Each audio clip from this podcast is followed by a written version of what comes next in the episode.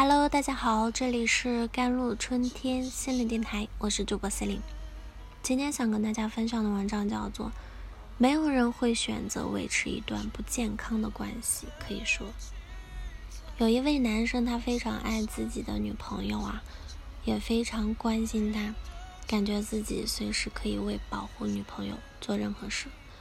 可是他跟我分享说，他总觉得女朋友太漂亮。会被别人抢走，于是对女友的言行诸多控制。从最开始的吵架发展到后来动手，每次动完手呢，又后悔万分，跪地求饶，求女友原谅他。其实他女友是一个很可爱善良的人，一次次原谅他的暴力和约束，期待他可以从此放下那些妄想，和普通人谈恋爱一样的互相理解嘛。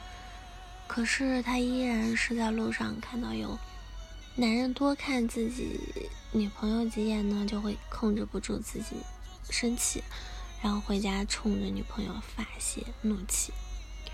女友好端端一个人都快被他逼疯了。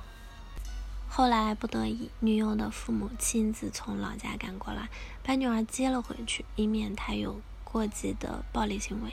他非常痛苦，也知道自己这样不对，但就是控制不住自己内心的不安和狂躁。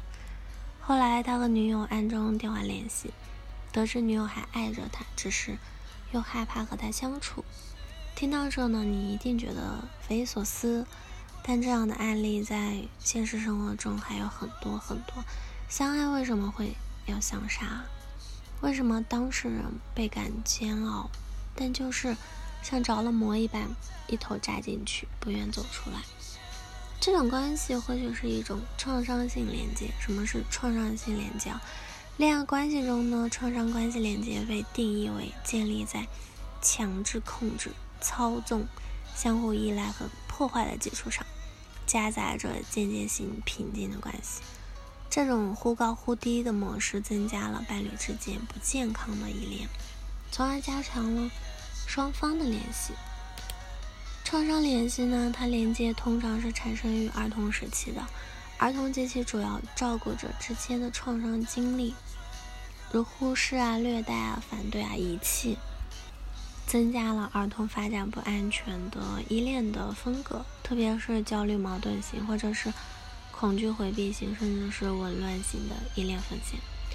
关于创伤性连接呢，有这几个特点：第一，就是它存在是有暴力循环、间接性的虐待；第二，就是处在创伤性连接的人往往会把它视为爱；第三，就是双方的权利不平衡嘛。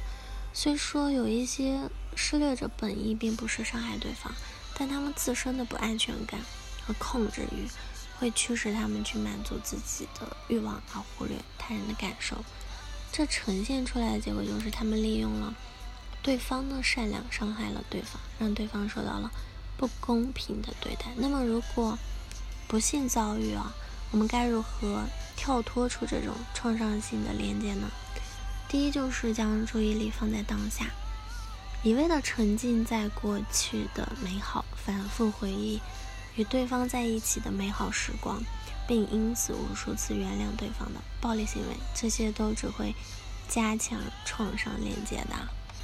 相反呢，你要把注意力集中在当前的情况以及自己现在的感受上，真实的面对现在的相处方式与自己受到暴力对待时的感受，重新审视这段关系，问问自己这段关系是否有继续下去的必要。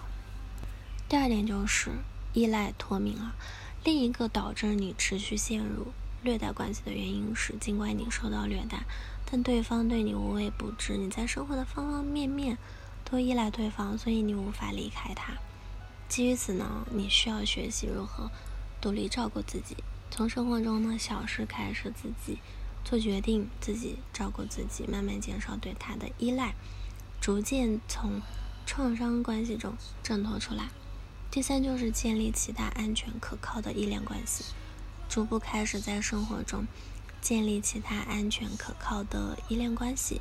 可以先从心理咨询师开始，这样做你可以获得矫正性情绪体验，矫正性的情绪体验是指在不同于原先的较为积极的关系条件下，当事人是再次经历了其过去不能处理的情感体验的过程。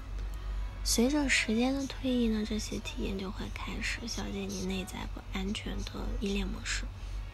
没有人会选择维持一段不健康的关系。可以说，如果一个人发现自己无法摆脱一段创伤性的关系，那么很可能是存在还能继续忍受的重要情绪因素嘛。通过探索这些问题，并带着同理心努力治愈。依恋的创伤，你一定能形成一种新的依恋模式，摆脱暴力控制，开启新的人生。好了，以上就是今天的节目内容了。咨询请加我的手机微信号：幺三八二二七幺八九九五，我是森林，我们下期节目再见。